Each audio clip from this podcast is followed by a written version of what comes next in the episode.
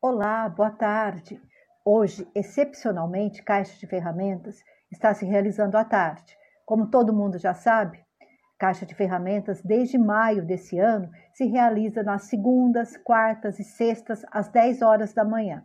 Mas, às vezes, um convidado ou outro tem algum problema de agenda, alguma, alguma agenda já completa nesses horários, mas que tem, assim, muito a contribuir com a gente, a gente faz esse tipo de encaixe. Mas, a partir de sexta-feira, voltamos ao horário normal, que é às 10 horas da manhã. E já fiquem atentos, porque a agenda de setembro está imperdível. Como todo mundo também já sabe, Caixa de Ferramentas é filhote do programa Benchmarking Brasil, que tem quase duas décadas de certificações de boas práticas nas organizações brasileiras. São mais de 400 boas práticas. E a maioria dos nossos convidados participaram durante esse período todo de alguma forma do Benchmarking Brasil ou compondo a bancada de avaliação, ou sendo gestor de um desses cases, ou, se, ou também sendo ligado a alguma instituição apoiadora do benchmarking Brasil. E nesse ano, que é um ano é, muito difícil e um ano totalmente atípico, né? É, nós estamos então fazendo o caixa de ferramentas, convidando todos esses especialistas para trazerem aqui a sua contribuição, esclarecer um pouquinho mais como que aquela ferramenta de trabalho que ele atua, que ele se especializou, pode ajudar na reconstrução do nosso futuro comum. Né? São profissionais que têm ferramentas para trabalhar com o desenvolvimento sustentável. Quem vai falar com a gente hoje é a Juliana Zelaui. Ela é especialista em sustentabilidade, neurociência e comportamento. Bem interessante, né? Mas ela vai explicar tudo isso para a gente. Eu vou chamar a Juliana, que eu já vi que ela entrou, e a gente vai começar então esse minutinho aqui da nossa conversa. Eu tenho certeza vai ser assim muito esclarecedor e muito útil para todo mundo que trabalha com sustentabilidade. Oi, Juliana, tudo bem? Olá, Marilena, tudo bom? Tudo. Você está me ouvindo bem, vendo bem? Estou ouvindo bem. O meu vídeo está aparecendo. Oi. Vocês conseguem me ver? Eu estou te vendo e ouvindo muito bem. Você está me vendo e ouvindo bem? Sim. Sim, estou. Tá. Eu não estou vendo, só não estou vendo o meu próprio vídeo, mas não tem problema. Não, mas eu estou vendo aqui. Legal, Ô, Juliana, ótimo. Eu falei, eu pronunciei corretamente o seu nome, Juliana Zelaui. Isso, exatamente, Zelaui. Juliana, eu, é muito interessante a sua formação. Você é especialista em sustentabilidade, em neurociência e em comportamento. Então, a gente vai começar aqui para você explicar a história do ovo e da galinha, né? O que veio primeiro na tua vida. Né? o que veio primeiro Perfeito. na tua vida? Veio a sustentabilidade, veio a neurociência, o comportamento. Como que foi né, essa trajetória? E eu tenho certeza que tem aprendizados bem interessantes aí no caminho. Se você puder dar uma contextualizada, eu acho que o pessoal vai Sim. achar bem interessante. Perfeito, perfeito. A minha formação original é em gestão ambiental. Eu me formei nos anos 2000, a segunda turma de gestão ambiental no Brasil, que foi o SENAC que começou. E aí me especializei em educação ambiental, em gestão de projetos sociais, e depois fiz uma, um MBA em gestão de sustentabilidade. Então sempre trafeguei nessa área.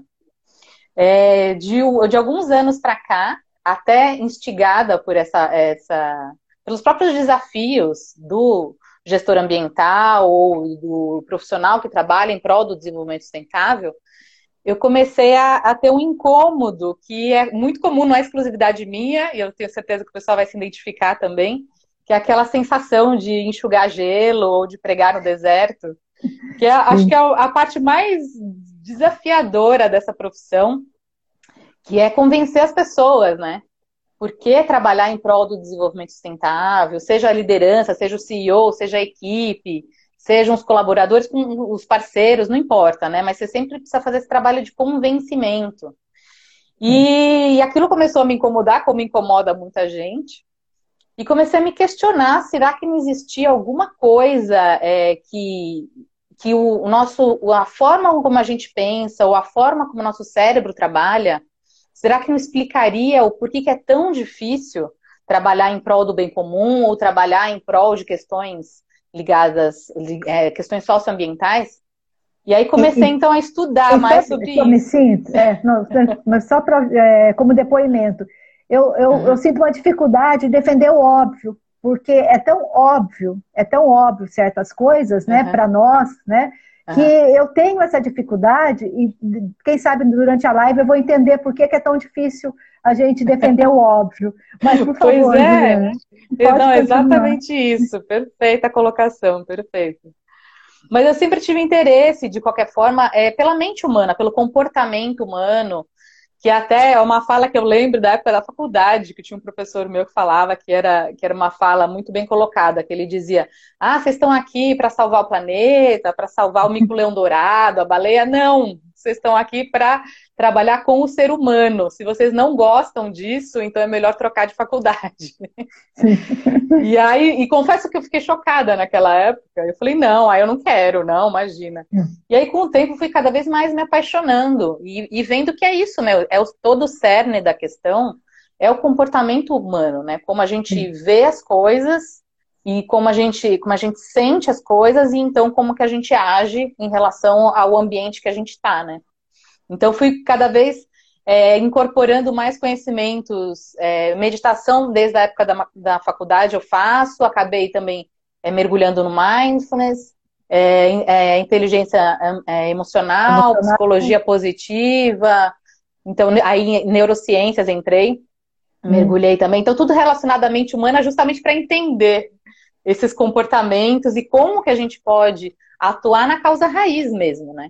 Que é no coração e na mente das pessoas. Então você veio da primeiro foi a sustentabilidade que te incomodou com essas questões todas, daí você foi buscar conhecimento na neurociência e, e no comportamento humano. Mas eu queria, teve algum momento que essas coisas se cruzaram, né? Teve um ponto central, né? Aí uhum. no seu estudo, na sua pesquisa, né? E eu queria que você falasse onde é que essas duas temáticas se cruzam, se tem um ponto de cruzamento muito nítido para você compartilhar com a gente, né? E depois um pouquinho de que como que uma contribui com a outra, né? Perfeito, perfeito. Elas se cruzam e assim, eu, por enquanto eu vejo que a gente usa muito pouco a neurociência em prol do desenvolvimento sustentável, mas eu vejo que isso vai mudar, eu sou muito otimista e, e assim, quando as pessoas perceberem a importância dessa ferramenta, Aí a gente consegue dar um salto assim qualitativo. Porque é justamente essa questão, né? É, às vezes, por exemplo, a gente faz trabalho, projetos socioambientais. E aí você vai lá, conversa com o CEO e ele fala, nossa, não, bacana, vai dar retorno financeiro? Ah, vai dar, ah, então ok. E se você responder que não vai dar retorno financeiro, se vai ser um investimento? Então, assim, não dá para a gente ficar só nessa linguagem, né? Então eu comecei a, a, procurar alternativas justamente para a gente ir na causa raiz mesmo. Não ficar só trabalhando na superfície. Eu fiquei muito tempo trabalhando na superfície, que é jogar o jogo que já existe, mas você acaba não conseguindo mudar efetivamente o cerne da questão, né? Então tá aí certo. o que eu comecei a perceber da neurociência foi justamente isso. É, é aí que é a chave para a gente conseguir mudar a mente das pessoas é, e aí ter uma ação mais efetiva. Então ela cruza muito no pensamento e no comportamento das uhum. pessoas mesmo. Esse é o cruzamento. Sim. Mas aí, com certeza, ela aponta alguns caminhos, alguns desafios, algumas, né? Alguns desafios. É, eu acho que primeiro ela vai apontar o desafio, depois as soluções. Então, quais são os principais desafios que a neurociência e o comportamento apontou aí para você no seu estudo que impacta tanto essa questão da sustentabilidade? Eu deixo a gente que trabalha com isso tão ansioso para que uhum. o ritmo, né, essa transição, esse processo seja mais acelerado. Perfeito. É, bom, acho que para entender, para a gente conseguir solucionar um problema, a gente primeiro precisa diagnosticar ele, né? Então, tem três pontos muito importantes que a neurociência explica do porquê que é tão difícil esse convencimento para as pessoas trabalharem em prol do desenvolvimento sustentável. O primeiro ponto importante é um mecanismo que todos nós temos que chama amígdala, que não é essa, é a amígdala que fica no cérebro, é ah, é outro mecanismo, é, é o mesmo nome, então, mas é outro. temos. não sabia, não sabia. Pois é, não, isso causa bastante confusão mesmo. Mas eu estou falando agora da amígdala cerebral. Tá. E que ela, assim, falando bem a grosso modo, ela é responsável pelo nosso sentimento de lutar ou fugir. Hum. E só que a questão é que ela é muito bem preparada para as questões presentes, atuais, que está acontecendo agora com você. Então, se você vai fazer uma apresentação em público, por exemplo, é, mesmo que não seja uma ameaça real no sentido de que você não vai morrer de apresentar em público, mas ela vai disparar, porque ela vai te preparar para o que, que vai acontecer. Então, ok, né? Então, primeira parte da informação. A amígdala é importante e ela atua dessa forma. Mas o problema é que ela só atua, ela só dispara na gente para os problemas imediatos, o que está acontecendo aqui e agora. Então, quando a gente fala de problemas de sustentabilidade, mudanças climáticas, redução da biodiversidade, escassez de água, é uma coisa muito distante que a amígdala não vai ser disparada. Então, você vai receber aquela informação, nossa, pois é, puxa, reduziu a biodiversidade. Então, tanto questões é, é, é, distantes da gente no tempo quanto no espaço.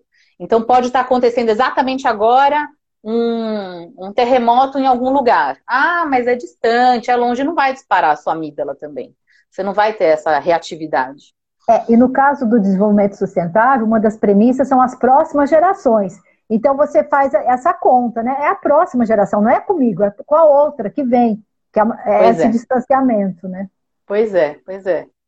E aí, para dar um exemplo bem prático, assim, só, só funciona só a, a, esse disparo da amígdala, como por exemplo, teve aquele problema da escassez de água no estado de São 2014. Paulo entre 2014 e 2016. Isso. É, aí sim, aí era uma coisa que me afetava. Eu estava na minha casa, eu não tinha água, então tinha sim uma, uma reação fisiológica para aquele problema. Porque Exato. você estava a, a sendo afetado ele, no né? presente. Né? É, certo. Agora, se falar disso, ah, um dia escassez de água, talvez de novo vá acontecer, ah, tá, é uma coisa mais distante. Então, esse é o, o primeiro que, sintoma que a gente tem.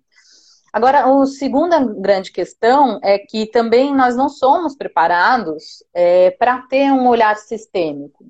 Ao longo da história humana, essa necessidade de desenvolver um olhar sistêmico é muito atual, é muito do, dos últimos anos, é muito recente. Então, fisiologicamente, neurocientificamente, a gente ainda não tem esse aparato. Então, é assim, é claro que algumas pessoas sim têm, porque você consegue desenvolver, não é uma coisa impulsiva, ah, não tem, então você não vai conseguir fazer. Não, você consegue desenvolver, mas não é uma coisa natural, é uma coisa que, que todo mundo já nasce com. Sim. Então, eu costumo fazer essa comparação com uma pessoa que joga xadrez muito bem, um profissional do xadrez. Então, enquanto para a gente, pessoas comuns, talvez a gente consiga só ver as peças no tabuleiro, ele consegue enxergar as peças, o, os possíveis é, passos daquelas peças e a, a relação, inter-relação entre elas, já prevendo no futuro o que, que vai acontecer. Então, em termos de sustentabilidade, é exatamente isso, né? Só que num grau elevado a milhões, né? e que profissão então... difícil essa nossa, hein? Porque Pois é. Você falou que a gente não tem esse aparato, né? Então, eu acho que os profissionais, independente da neurociência, com uhum. exceção, na minha opinião, eu que venho da área de marketing, lá você tem análise de cenários e tem que pensar uhum. estrategicamente, a longo prazo tal. Mas tirando essa profissão, as demais eu acho que nem, nem nunca foram preparadas para ter um olhar sistêmico. Elas são, elas aprofundam. Uhum. Elas, é, então a gente, é, além, além do problema de, neuro, de neurociência, tem um problema de preparação dos profissionais também, né, Juliana? Sim, sim, exatamente, exatamente. Então, assim, é, é, então no caso de, de sustentabilidade, então, não é só pensar, por exemplo, nos infinitos é, efeitos que mudanças climáticas, por exemplo, pode desencadear, mas como as mudanças climáticas podem afetar a medicina, podem afetar a agricultura, a economia, as políticas públicas, e a mais, saúde, como essas né? coisas todas se relacionam. É, então, assim, não é, não é, simples mesmo. De, o, o, nosso, historicamente, a gente sempre foi preparado para ação e reação. Acontece alguma coisa, você reage de tal forma. É isso. Aí você aprende, da próxima vez você pode reagir de uma forma diferente, se for o caso. Mas não para essa complexidade tão grande, né? E o terceiro ponto, só para a gente colocar mais ingredientes nesse caldeirão aqui da bruxa, né? É uma tendência que a gente tem de evitar as emoções negativas. E isso é muito interessante porque no começo do movimento ambientalista, principalmente na década de 60, 70, é, as pessoas usavam esse discurso é, muito de o mundo vai acabar, a gente vai destruir tudo, nossa, que terrível. E isso, na verdade, afastava as pessoas. É claro que sim, para algumas pessoas pode atrair é. esse discurso, né? Não estou generalizando, mas para a maioria das pessoas, ai, não, não quero escutar isso, não. Desanima, ai, desanima. É, é quero é, viver minha vida. É interessante isso que você está falando, porque se você olhar para a área de, vou falar de comunicação de massa, tá? Notícias, né? Hum. É, a, a, gente sabe, e mesmo na nossa área, que também tem mídia especializada, é, a gente consegue mais views, mais é, envolvimento com as coisas bombásticas. E na uhum. mídia de massa também. A, Sim. O, é, parece que, como é que é? The good news, não, é, a boa notícia não é notícia, né? Uhum, é, sim.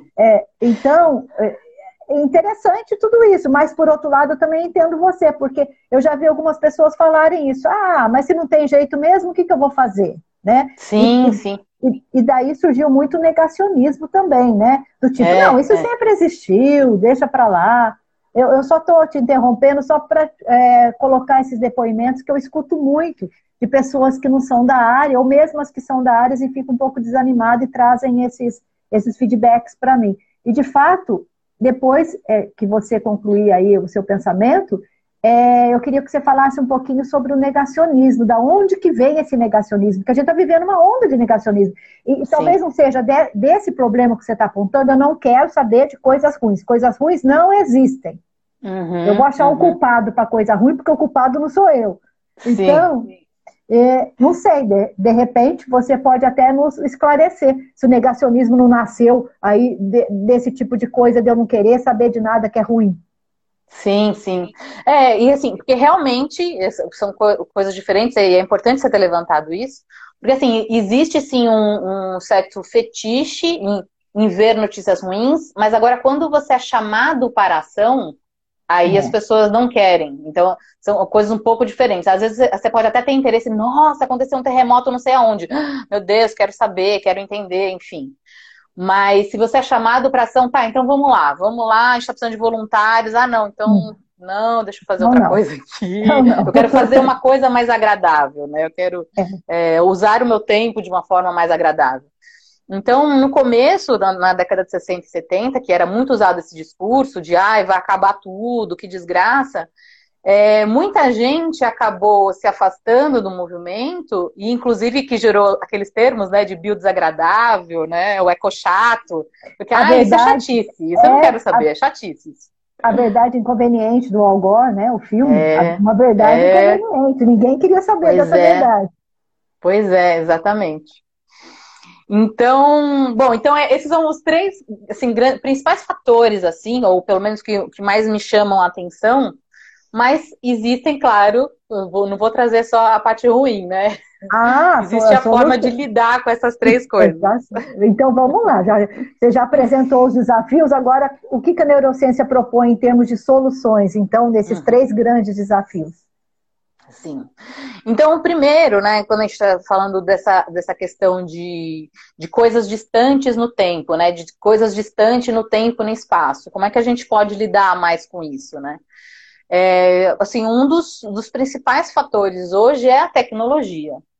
Hum. É, a tecnologia, justamente por ela ser capaz de nos ajudar a trazer uma previsibilidade maior e, e tornar mais palpável o que efetivamente pode acontecer. É, porque já é difícil ficar pensando, ah, não, mas ah, mudanças climáticas, ah, talvez, sei lá, daqui a 10 anos, sei lá, já, já tá acontecendo, né? Não queria dizer não, já está acontecendo. Mas, ah, daqui a 20 anos, talvez.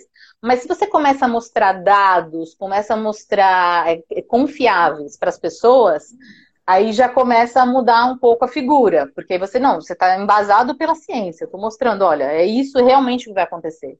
E conforme for acontecendo, você mostrar que realmente, olha, tá vendo? A gente estava prevendo, está acontecendo. Aí começa a aproximar um pouco mais da realidade para as pessoas, de não ficar uma coisa tão mística, né? De ficar, não, ah, nossa, olha, você viu o que aconteceu na cidade e tal? Na, na, praia aqui perto de casa. Onde, você viu o que aconteceu? Ah, então, isso é mudanças climáticas. Ah, agora eu estou entendendo como pode me afetar. É, tá chegando mais próximo dela, né? Sim, sim. E até, um, até uma, uma profissão, eu, eu escrevi um artigo uma vez falando sobre 10 profissões do futuro na área da sustentabilidade, e aí uma das que eu coloquei lá foi coordenador de Big Data para o desenvolvimento sustentável. Sim. Que é justamente isso. É, é claro que a inteligência artificial, o Big Data pode ajudar pegando esses, essas infinidades de dados e conseguindo fazer a relação entre eles, que para a gente é muito difícil, né?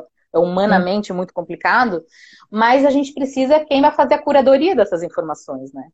Quem Perfeito. vai colocar no sistema e, e, e falar para o sistema o que, que ele deve buscar, o que, que é importante, o que, que não é importante, né? Então, é claro que sempre vai ter ação humana, né?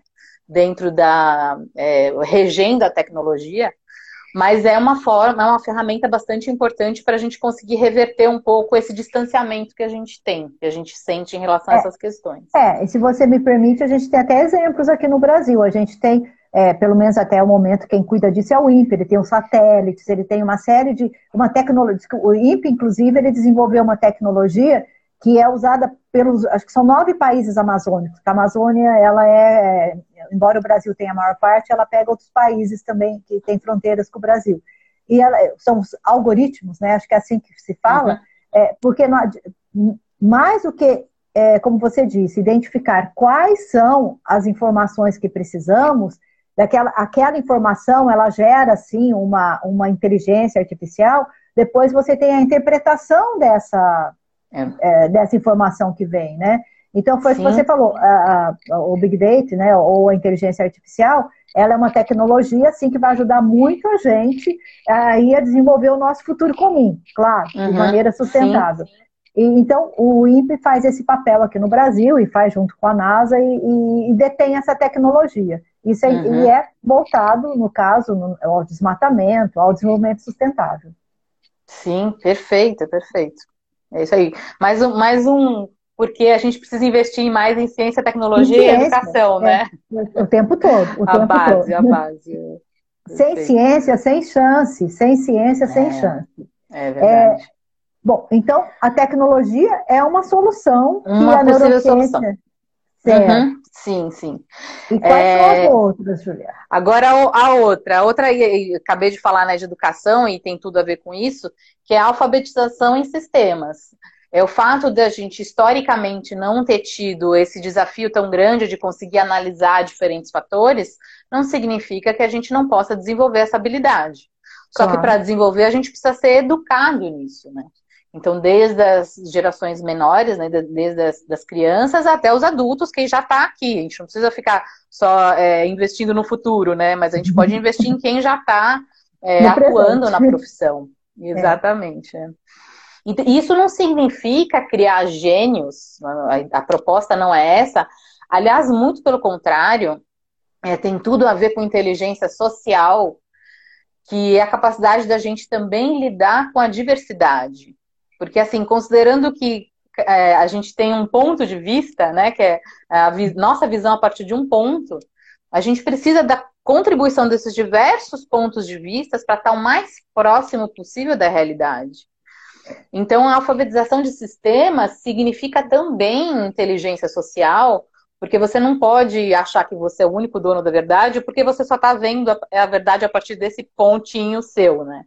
Então, precisa sim ter essa, essa educação mais de empatia, de compaixão, de trabalho em equipe e de abertura para outras visões para conseguir construir alguma coisa em comum, né? É, até porque vamos beber na ciência. A ciência é um consenso, é um consenso, né? Onde a maioria é, chega-se à conclusão que é, é, há é, fortes evidências que, que seja aquilo, a tal da verdade, né? E para você viver em sociedade, você também tem que ter esse consenso, esse acordo. eu diria, esse acordo social que você está falando, né? Uhum. Porque é, é, é, só trazendo uma questão aqui, mas que é muito real, né? É, você já deve ter visto aquela expressão, lei que pega, lei que não pega, né? Uhum. Então, tem coisas que nem que seja é, imposta, não acontece, porque não tem esse consenso, não tem essa aprovação, uhum. esse acordo entre as pessoas. E tem situações que não tem lei, é cultural e todo mundo vai lá e age daquela maneira. Então, é, isso é bem interessante e tem a ver com equilíbrio, né? Você está falando de diversidade, e nós duas somos da área de gestão ambiental, a gente tem que a, a biomimética, vamos aprender com a natureza. Toda vez que tem um equilíbrio Exatamente. Entre a diversidade, é mais saudável o bioma e a nossa vida. É. E, e, mais resiliente, né? A gente fala que o ecossistema biodiverso é mais resiliente e a sociedade também. E uma empresa, uma organização, né? Tanto do, pro, quando, quando você olha para o macro quanto para o micro, né? O Quanto mais todo. diverso, mais resiliente. E, e, mesmo porque, né, geralmente a gente se especializa numa ou outra área, né? É, é. Então eu posso, ah, eu vou dar minha contribuição de neurociência, ele vai dar mudança sobre a, a contribuição dele sobre é, biodiversidade, o outro vai dar contribuição sobre políticas públicas. A gente precisa de, desse, ninguém vai saber tudo sobre tudo, né? Então a gente precisa dessa complementariedade, né? É, a sustentabilidade ela é transversal e ela precisa, como você acabou de falar, de muitas competências. Muitas competências. Uhum. Não é o único profissional que vai dar conta disso, não. Uhum. E, e, eu me lembro que teve uma aula magna de um mestrado em sustentabilidade e eu né, fui convidada a falar e eu fiz essa fala. Eu falei, gente, é, então é um super-homem, alguém que vai resolver é. os problemas do mundo. não é, é, e não é bem assim, né? E não é, bem é. assim. Bom, é. esse, tá, esse é o segundo desafio, né? O segundo é a segunda possível solução. E a terceira é, é, a questão da gente manter uma visão positiva e, assim, não significa, é claro, é, negar os fatos, negar o que está ah, acontecendo.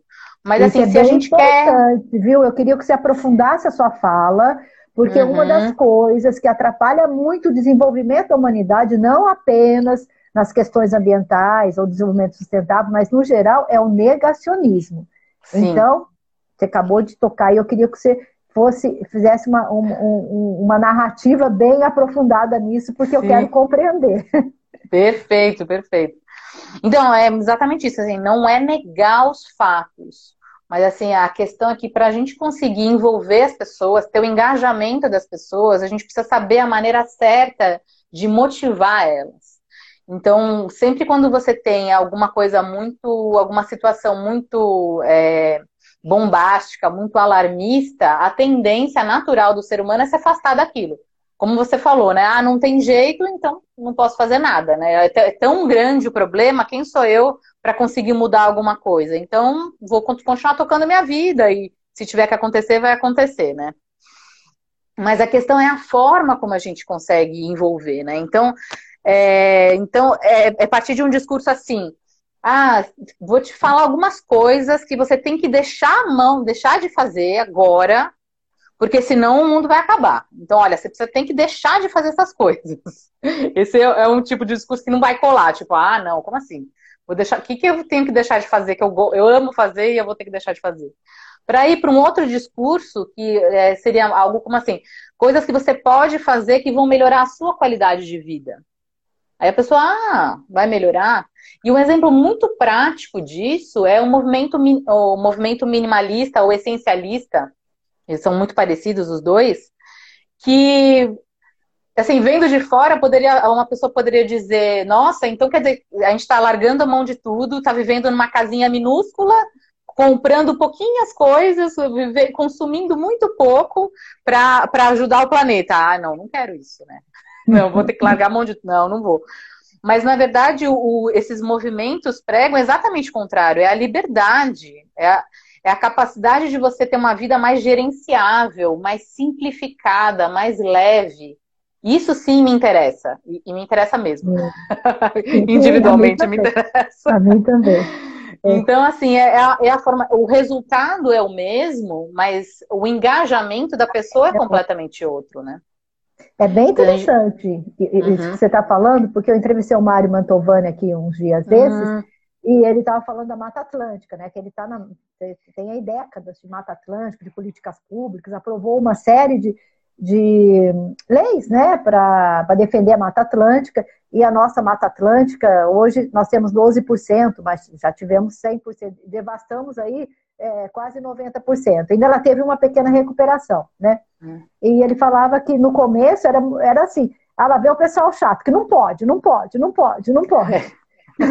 que nada podia, porque ele estava tão crítico uh -huh. a situação que não podia nem olhar uh -huh. para a árvore mais, né? Uh -huh. e, e, ele pegou esse caminho aí, no caso dele, ele pegou o caminho das políticas públicas, né? E começou a, a fazer aí a, o roteiro de vida dele, convencendo as prefeituras, é, os gestores, as pessoas todas, que é o caminho que você falou. Olha, se você fizer assim, as nascentes não vão morrer, a agricultura vai melhorar. Ele começou esse, esse debate, esse, essa conversa, essa articulação. Começou uhum, a juntar as uhum. pessoas para construir políticas públicas para preservar esse bem tão precioso. É a linha do que Sim. você falou é a linha do que você falou. Perfeitamente. E assim, nesse, nesse exemplo que você deu, até como criar alternativas de negócios sustentáveis, de coisas que vocês possam utilizar desse, desse recurso tão precioso ao mesmo tempo que você protege, né? Então aí muda completamente. Ah, eu quero proteger porque eu tenho um interesse total ligado a isso, né? Não é simplesmente, ah, agora pronto, vou ter que arranjar um outro trabalho, não sei mais o que fazer. Não você vai estar tá usando exatamente desse recurso. Então acaba tendo essa ligação e de uma forma muito mais positiva. A pessoa vai virar uma defensora, naturalmente vai virar uma defensora daquela causa, né?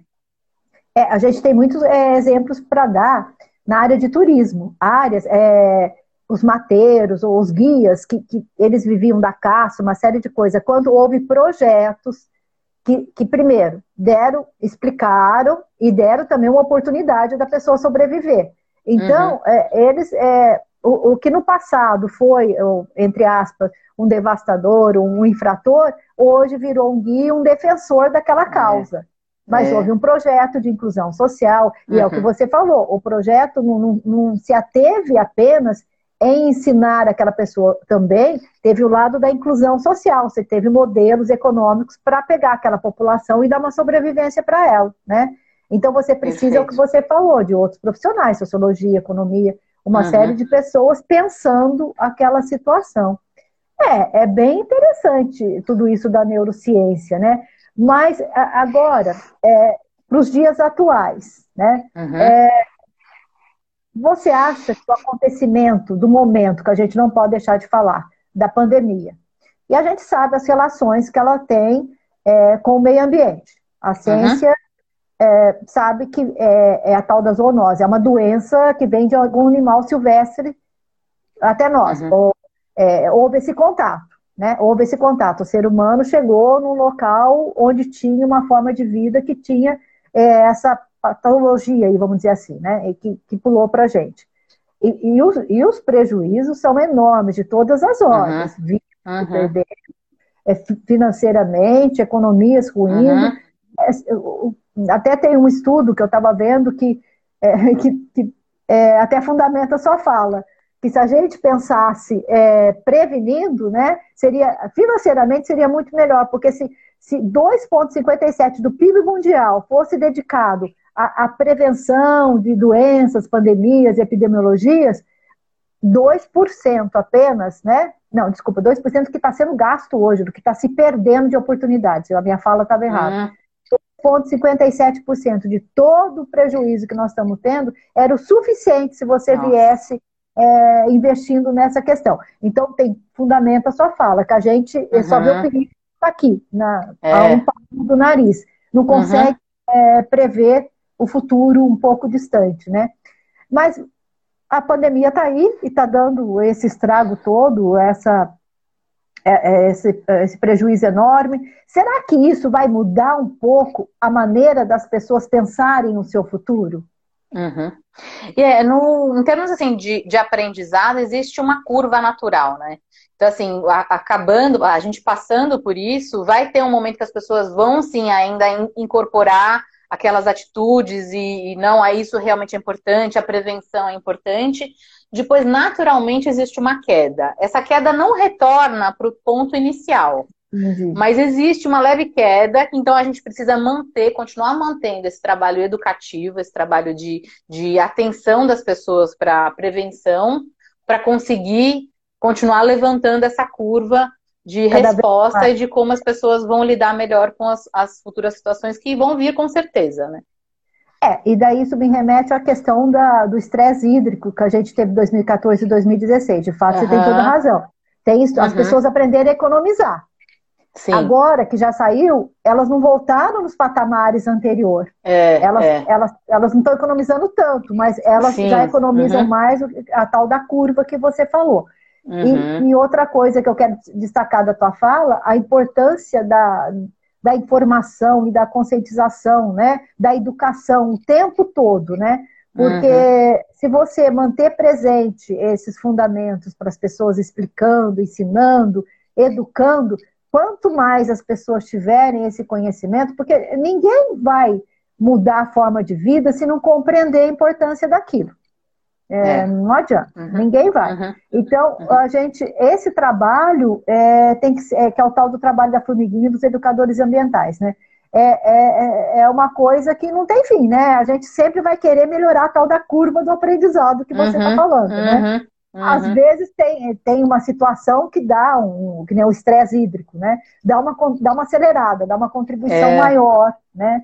Mas uhum. esse trabalho é uma constância, a gente tem que continuar fazendo isso. Mas, é, e eu acho eu... que, só para acrescentar, aproveitando esse seu gancho, Marilena, é, a gente está muito acostumada com o termo estresse pós-traumático, né? A gente tem, é, é, é mais comum aparecer na mídia, né? Mas existe um outro também que é muito estudado pela psicologia positiva, que é o crescimento pós-traumático. Então, sempre que tem um, um, evento que seja é, traumático, tanto no nível individual quanto no coletivo, existem duas formas da gente reagir. A gente pode ficar só no estresse pós-traumático, nossa, que horrível, e desenvolver ansiedade, síndrome do pânico e diversas outras possibilidades, como ao mesmo tempo, sim, você vai ter sofrido aquele estresse, não é que ele não aconteceu, mas você vai conseguir reavaliar aquilo, criar uma nova perspectiva e aprender com aquilo. Então aí você tem esse crescimento pós-traumático, que é o que coletivamente é o que em geral acontece, predomina, com certeza predomina o crescimento pós-traumático. Então na pandemia eu vejo a mesma coisa. Está sendo difícil, está sendo muito difícil, a gente ainda nem sabe como que vai continuar, por quanto tempo vai continuar, uhum. mas ao mesmo tempo eu vejo muita gente se reinventando, até você mesmo, né? Ah, tô aqui na live. Você estava falando no começo da live, não é?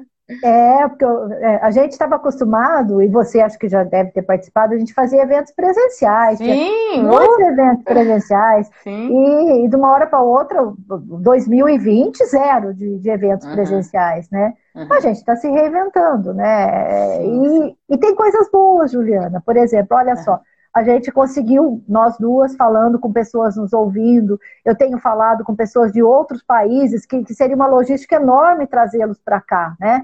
É, você sabe sim. disso, né? É, então, eu acho que tem os ganhos também, tem os ganhos. E você acha, então, ô, ô, Juliana, que na pós-pandemia esses aprendizados vão ficar, então, né? Aprendizados de higiene, aprendizados de usar melhor a tecnologia, aprendizados que eu acho também de muitas organizações terem que reverem a forma de trabalho, um trabalho mais racional, porque uhum se você for ver bem a palavra ecologia, ela tem é inteligência também, é eco, né? É, é lógico, é ecológico, né? É ecológico, é lógico, né? Então, uhum. tem uma racionalidade fundamentando tudo isso também, né? Eu, eu gostei muito da sua fala quando você falou, olha, não é para você parar de consumir, tal, tal, é para você ter uma vida mais leve, né? Para uhum, você. Uhum. É... Então, isso é racional, você se alimentar uhum. melhor, você não é, ter, é, ter consciência do que é melhor para a tua vida, porque senão eu acho que se você ficar no, no que a gente era no passado, era muito efeito manada, né? Então todo mundo ia para o mesmo lugar, né? ninguém parava para pensar, mas é isso que eu quero, isso é o melhor para mim. Eu, eu fico imaginando até situações é, bobas, mas do dia a dia quando explodiu as questões das modelos, imagina as meninas que não tinham o biotipo das modelos, né? É, sim, sim. É, então, eu acho que o formato com que a gente comunica é, é muito importante, sim. E agora, com a sua contribuição aí, deu para entender muito bem por que, é importante. Coisas que eu fazia na intuição, viu, Juliana? Na intuição, uhum, coisas que você acha, uhum. isso funciona, isso não funciona. Sim, Agora sim. você está me, me, ensinando, né? Me fundamentando. Uhum. Não, isso funciona porque é assim que o cérebro é, né? Isso é, não funciona é. porque não é assim que o cérebro é. E você deve Exatamente. ter tido, porque você fez gestão ambiental, você deve, ter, você deve conhecer aquela parábola do parábola não, é correto até, mas o exemplo, a ilustração do sapo dentro da água quente. Sim, sim. Que, que também a uhum. gente isso nas aulas de educação ambiental. Por uhum. que, que a gente é, não reage? Se você jogar um sapo, vou falar porque nem todo mundo é da área de meio ambiente, talvez não conheça essa historinha, né? Mas é, se você joga um sapo numa água quente, ele pula rapidamente. Você jogou, uhum. Agora você põe ele ali dentro e começa a ferver hum. a água devagarinho, ele morre e não sai dali, porque ele não percebe que está aquecendo. É meio parecido com o que você falou, não é, Juliana? Sim, sim, é exatamente. E, mas eu, e uma coisa que eu sempre, que, que, acho que nos dá esperança em relação a isso, eu, eu sempre costumo falar, né, que a realidade, ela não é boa ou má em si mesma. É muito da nossa perspectiva em relação a ela e de como você vai atuar em relação a ela. Então, assim, por isso que eu costumo usar muito essa frase de muda, mude a sua mente e mude o seu mundo. Porque é exatamente isso, né? O mundo a gente só vai conseguir mudar ele a partir dessa mudança de perspectiva. Enquanto a gente continuar enxergando que, ah, não, tá tudo bem, vamos continuar vivendo assim, tá tudo ótimo, vamos gastar, ah, eu, eu sonho mesmo em ser muito rico, em comprar muitas coisas, e, sabe? Para quê? A gente começar a se questionar um pouco em relação a isso, adquirir uma nova perspectiva, porque realmente isso vai te fazer feliz. Isso até, na verdade, também a neurociência explica que não. A partir de um determinado valor é, monetário em, cada país é diferente. Aqui no Brasil é mais ou menos R$ 3.600 por pessoa. Você não vai ser mais feliz se você tiver mais mais dinheiro ou mais recurso. Então, existe assim, você precisa preencher, claro, as suas necessidades básicas, mas depois desse ponto são outras coisas que vão te deixar feliz ou não. Por, por exemplo, um dos principais fatores, os relacionamentos, né? E sustentabilidade tem tudo a ver, né, com relacionamentos. É, o relacionamento nosso com o planeta, né? Com uhum. os nossos, é, com a nossa própria espécie, né? Uhum. E com as outras formas de vida, porque a gente sabe que eles prestam um serviço ambiental para nós. A gente não existiria sem as formas de vida que existem no planeta. E daí uhum. também, Juliana, o que falando de neurociência, ecologia, meio ambiente, comportamento, eu gosto muito dos objetivos do desenvolvimento sustentável da ONU, porque ela uhum. tem essa visão ampla, né? Você tem desde tecnologia, que é o ODS lá da uhum. indústria e tecnologia, como você tem os sociais, desigualdades, fome, tem os ambientais, né? Que é uhum. mudanças climáticas, é, saneamento, e tem também instituições fortes, eficazes, e tem a das parcerias, que é o último, uhum. é o último, 17 uhum, das parcerias, que é, uhum. é, onde acho que diz muito respeito a nós, seres humanos, de termos que vivermos em parcerias conosco e com outras formas de vida também, né? Sim, é, sim. É, você, sobre esse aspecto, com seu olhar aí, você acha que está abrangente, que tá, os 17 objetivos, eles estão é, cobrindo todas as nossas demandas e desafios? Porque eles eram oito, né, Juliana? Eles eram oito, tornaram 17. Sim, sim. É, é. Eu acho, assim, acho que é difícil, né, cobrir todas as questões, né? Porque é, o ser humano é muito complexo, as questões são muito complexas. Mas a, a, os objetivos do da, os ODS sempre, o objetivo principal deles sempre foi criar uma agenda no sentido de estabelecer prioridades, né? Então, assim, não que outros temas não sejam importantes, mas é que agora, como humanidade, nós vamos se esforçar para atingir esses objetivos prioritariamente. Depois vão vir outros, né? Esses já vai dar bastante trabalho. Nossa, é, trabalho então, suficiente para acontecer, sim. né? É, o que eu acho legal é que ela põe metas e tudo mais. Uhum, Mas aí, dentro uhum. da sua perspectiva de neurociência, você acha uhum. que eles usaram a linguagem correta? Porque eles deixam. Eu, eu gosto da forma como é colocada é abrangente, uhum. coloca metas. Uhum. e é metas voluntárias, né? Embora os países sejam signatários, né? Mas uhum. as pessoas voluntariamente podem né, ajudar no atingimento dessas metas. E, e, que deixa muito claro, na minha opinião, é, é que é essa interdependência que existe entre os, os objetivos, os 17, uhum. né? E, e, entre as pessoas e os países. Então, sob essa perspectiva, os desafios, as soluções que você falou aqui, vocês acham que, que eles usaram bem essas questões, usaram a neurociência aí nesse, nessa, nessa formulação? Sim, usaram, e uma coisa que tem me surpreendido muito, agora não tanto, porque né, não é recente mais, mas é a forma como eles estavam divulgando, principalmente no início das campanhas, é, enfocando muitos jovens, com uma linguagem mais positiva, você vê muito, é muito claramente, gente, vamos se unir, vamos fazer acontecer, com uma imagem assim muito gostosa, assim, muito de você quer participar. Não aquele terror, não aquele filme de terror, né? Nossa, que horrível, vamos todos morrer. Ai, eu nem quero ver isso, né? É, não, vou participar, vai ser bacana. O que, que você tá... Conta pra gente o que, que você está fazendo na sua cidade. Que é bem por aí mesmo. Em termos de neurociência, é por aí que a gente tem que. A gente só vai conseguir engajar as pessoas se tocar elas dessa forma positiva. Não, eu posso, eu, eu falo de empoderar, apesar dessa palavra estar tá muito batida, né? Mas é porque uma vítima, ela não tem nenhum poder. Não. Uma vítima simplesmente, ah, vai acontecer, ok, então vamos esperar. Agora, quando você se empodera, você também se responsabiliza por aquilo. Eu falo que responsabilidade gera empoderamento. Então, não, eu posso fazer. Eu, talvez eu não possa fazer no mundo inteiro, mas eu posso fazer aqui na minha casa. Eu posso fazer aqui, aqui no meu condomínio, aqui no meu bairro. Eu posso fazer com os meus amigos. Então aí você se sente empoderado, é aí efetivamente existe o engajamento. Então por isso que a forma como eles têm colocado tem sido assim perfeita, que é esse o caminho, e inclusive que foi um pouco diferente dos objetivos Sim. anteriores, né? O discurso Sim. mudou. Uhum. É, eu gostei do formato que eles fizeram isso, sim. É, e toda vez que você se sente que você é capaz de resolver o problema, porque quando você vê que o problema é maior do que você, você desanima. É. Uhum. Mas quando, é, quando você vê que você é capaz. Existem ferramentas para isso, existem formas, uhum. existem até prazos para isso, né? Uhum. Então você tem uma perspectiva de que aquilo uhum. vai ser resolvido. Então, acho que isso te dá um ânimo bem legal. Juliana, nisso tudo a gente já falou quase 50 minutos. Você acredita? Nossa, não, não acredito. Já falamos quase Ainda 50 bem que você avisou. Não, então, é, o pessoal está entrando aqui, é, tem algumas, é, fizeram algumas colocações, mas já passou, não consegui pegar, agradeço todos.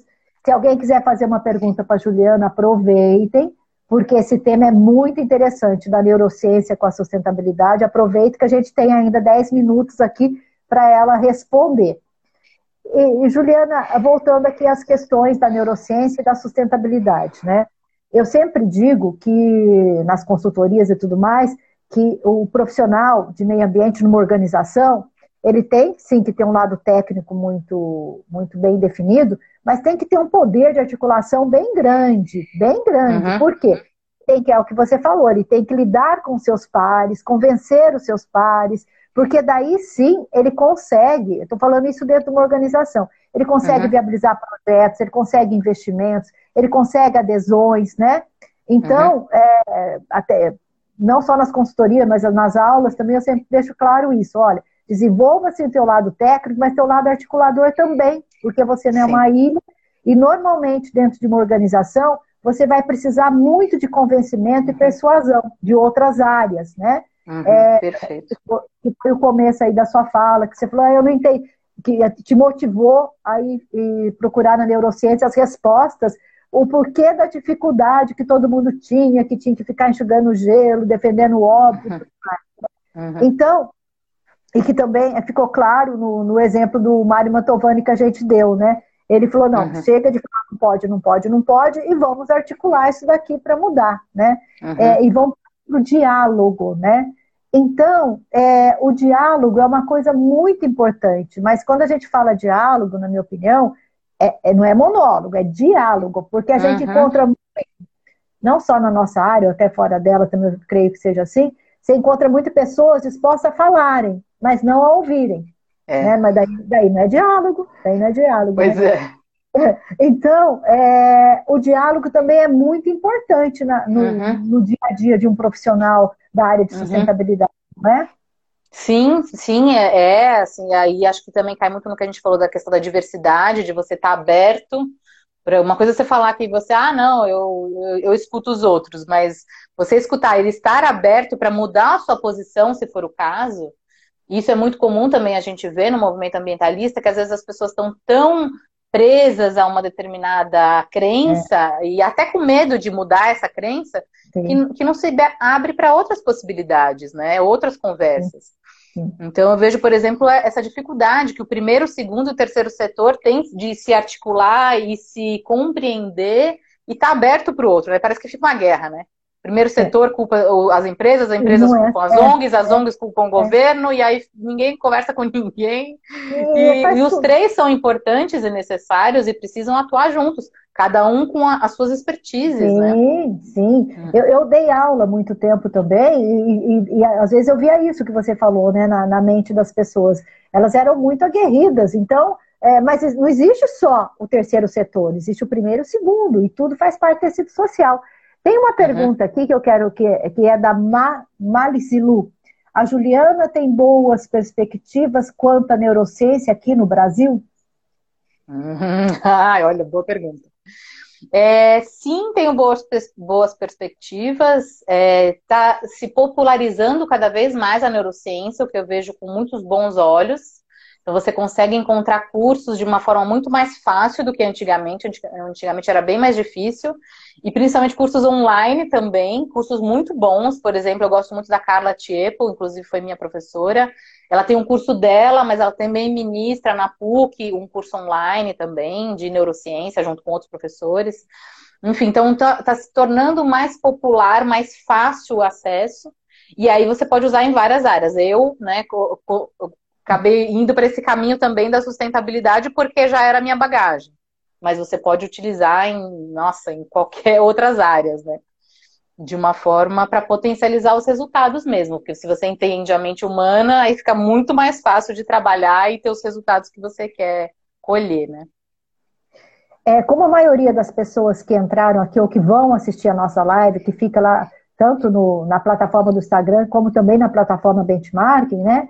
é, atuam na área da sustentabilidade é, em várias áreas. É, o pessoal que atua na área das finanças, da governança, do, da produção, né? Em uhum. vários setores também, né?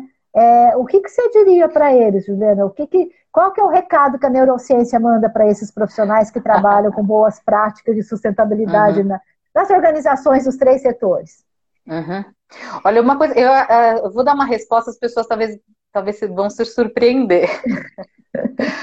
Mas para mim um ponto chave que eu tenho trabalhado muito é o desenvolvimento da compaixão nas pessoas, da empatia, que é, é um degrau. Se a gente fosse colocar em degraus, assim, seria o primeiro seria a simpatia, eu simpatizo com você. A empatia, o segundo, um pouco mais profundo. A compaixão, mais profundo. E o último, altruísmo, que aí é o, o nível faixa o preta, o né? Top, o top. pois é. Mas assim, é, realmente o mindfulness contribui muito para isso, as práticas meditativas contribuem muito para isso, porque a gente realmente precisa desenvolver mais nas, nas pessoas esse sentimento de compaixão, de olhar para o outro. Primeiro, um olhar mais gentil para si mesmo, porque as pessoas não têm esse olhar, as pessoas são muito autocríticas. Então, primeiro fazer essa, essa limpeza, essa lição de casa, e depois conseguir ter esse olhar mais compassivo para os outros, mais empático em relação ao mundo ao nosso redor. E aí não falo não só apenas seres humanos, mas com seres vivos, com a relação com o ambiente e tudo. Então, para mim, assim, hoje é o cerne da questão, né? Para não deixar muito é, é, vago isso, até convido vocês. É, existe um aplicativo e é site também, para quem não quer baixar o aplicativo, existe um site que é gratuito, chama Insight Timer. Vou colocar o um nome aqui. Até eu peço, não sei se o Yuri está aí, eu vi que ele estava na live. Yuri, se você puder colocar o nome do Insight Timer, agradeço. É, então, é, é, aplicativo e site, lá tem uma série de práticas é, para treinamento mental mesmo, de compaixão, de confiança, de empoderamento, de ser mais gentil com você mesmo, para dormir melhor, para acordar bem, enfim, e é tudo gratuito. Lá no, vocês, inclusive, tem, eu tenho um perfil lá, Juliana Feres, se for ficar mais fácil do que o Zelaui, que é mais difícil, né? o, o Férez é com S de faca e S de sapo no final. Hum. Mas então vocês encontram justamente para fazer, eu convido vocês para fazer esse autocuidado, principalmente nesse momento de pandemia que a gente está vivendo. A gente precisa estar bem para conseguir impactar positivamente o mundo, a gente esquece disso principalmente os profissionais de sustentação. Obrigada, Thaís. É. Ela colocou o Insight Tiger aí. Obrigada. É, então, as pessoas, às vezes a gente tem profissionais que trabalham pelo desenvolvimento sustentável, tem muito essa foco no legado, né? No foco no outro, foco não, vou fazer, vou fazer acontecer, e esquece completamente de si próprio, e isso não é sustentável. Não. A gente não consegue ir muito longe assim. Então, precisa ter esse momento de autocuidado, de amorosidade para a gente conseguir desempenhar cada vez melhor, assim. Então, um dos. Parece uma resposta bem diferente da vez do que você tinha esperado, Marilena. Não, mas, mas ô, ô, Juliana, tudo começa no indivíduo, tudo começa no é. indivíduo. E se a gente não, não gostar de gente, tem que mudar de profissão, porque uhum. é, é, assim que as coisas funcionam, né? É, e é muito importante o seu recado, muita gente dando parabéns e tudo mais. Por quê? Porque se você é, cuidar bem de si, você vai cuidar bem do, do ambiente que você vive. Eu, eu, lembro de uma fala aí, que eu não vou lembrar o autor, mas ela falava, olha, uma pessoa que não que não que não está muito interessada nela própria, vai estar tá interessada no outro, vai estar tá interessada no é. rio, vai estar tá interessada no bichinho, não vai. Uhum. Então tudo começa em você mesmo, mas com esse entendimento, né? É porque, sabe, Juliana, é, eu acho que se nós nos tornarmos pessoas melhores, é claro que ao nosso redor vai ficar melhor e o mundo também vai ficar melhor, né? Exatamente. Então, você tem que começar em você, porque se não adianta nada você. Tem até um ditado também, eu gosto muito de ditado, falando que você quer consertar o mundo, primeiro arruma o seu quarto, né? Então, é, você tem que primeiro dar uma olhada na tua vida, o que está fora uhum. do eixo aí, como que você está, uhum. para depois, sim, você se fortalecer e sair, né? Ajudando os demais e sendo um, uhum. um ser humano contributivo, que acho que é isso que a gente espera de cada um, não é mesmo? É. E, e aí, pegando o gancho da neurociência, não caia no discurso negativo para você mesmo, né? Mas eh, justamente com esse olhar de, de, de gentileza, de, de, se acolher. Tudo bem, eu errei, tá tudo bem, eu posso melhorar sempre. Ah, então a gente não pode certo. ser aquela professora assim muito rigorosa, é, né? Que, é, aí não funciona, quando, também não, é, não vai dar certo. Não, é. de vez em para mim um pouco difícil, né? neto de imigrantes, italiano não é bem assim não, mas você também, né? Acho que sabe como que é. Mas a gente aprende tudo. Juliana, a gente está chegando ao final. A gente tem mais dois minutos aqui. Eu queria que você deixasse suas palavras finais, a sua mensagem, que já foi muito boa, de esperança, de solução. Gente que trabalha com meio ambiente tem solução, sim. Comece a prestar uhum. atenção na forma como você fala sobre essas questões, questões, como você conduz aí o seu dia a dia, né? Porque uhum. você não é uma ilha, né? Então, é, esse foi o recado da Juliana. Mas agora eu quero que a Juliana dê as palavras finais dela. Por favor, Juliana. É, eu queria só agradecer. Gente, obrigada. Eu vi que a Maria Rita estava na live também. Eu não fico, eu, não, eu fico tão concentrada na conversa que eu não consigo ler tudo, mas eu vi várias pessoas conhecidas, a Thaís, Fêmea Ambiental também que estava aí, que estão com um projeto maravilhoso começando agora. Enfim, agradeço a presença de todos e principalmente você pelo convite, Marilena. Adorei, eu adoro seus convites. Ah, imagina, eu também adorei conversar com você. Agradeço a todo mundo. Eu vi aqui o Carlos Saad, mandou parabéns. Tantas outras pessoas entraram, a Maria Júlia mandou parabéns também. Eu tenho a Silvia Rezende. A Silvia Rezende é uma, uma parceira minha, é uhum. psicóloga. Uhum. A gente vai falar oh, em setembro. Que legal! Em setembro, o calendário está maravilhoso. Vários temas, mas tem um tema que esse você não pode perder ninguém: sororidade. Ah, sim. É sim. o espírito de irmandade entre as mulheres, né? Uhum. Ó, fêmea ambiental mandando. É, que tem tudo a ver com sororidade, fêmea ambiental. É, olha que coincidência. Fêmea ambiental, não vai é. perder a live da sororidade, né? Uhum. A Thaís falando que a live foi sensacional. Olha, é uma delícia falar com pessoas como você, Juliana. Venha ah, mais vezes aqui. Vamos, vamos ver uma pauta interessante para você trazer aí o seu conhecimento Acho muito interessante falar com pessoas que, que é, navegam em vários setores, né? Sustentabilidade, neurociência. Tem o professor Codelo, que é, é ele é técnico, é ISO 14000, e criatividade, ele fez um curso em criatividade. Eu acho que completa bem e, e sempre traz aí uma, uma novidade, uma forma leve de ver a vida, que é isso que a gente precisa, não é, Juliana? É isso aí, isso aí. Obrigada tá pela presença de todos. Thaís também Obrigada um beijo. a todo mundo. Obrigada, Até gente. Mais. Obrigada, Marilena. Até mais. Um beijo a todo mundo. Tchau.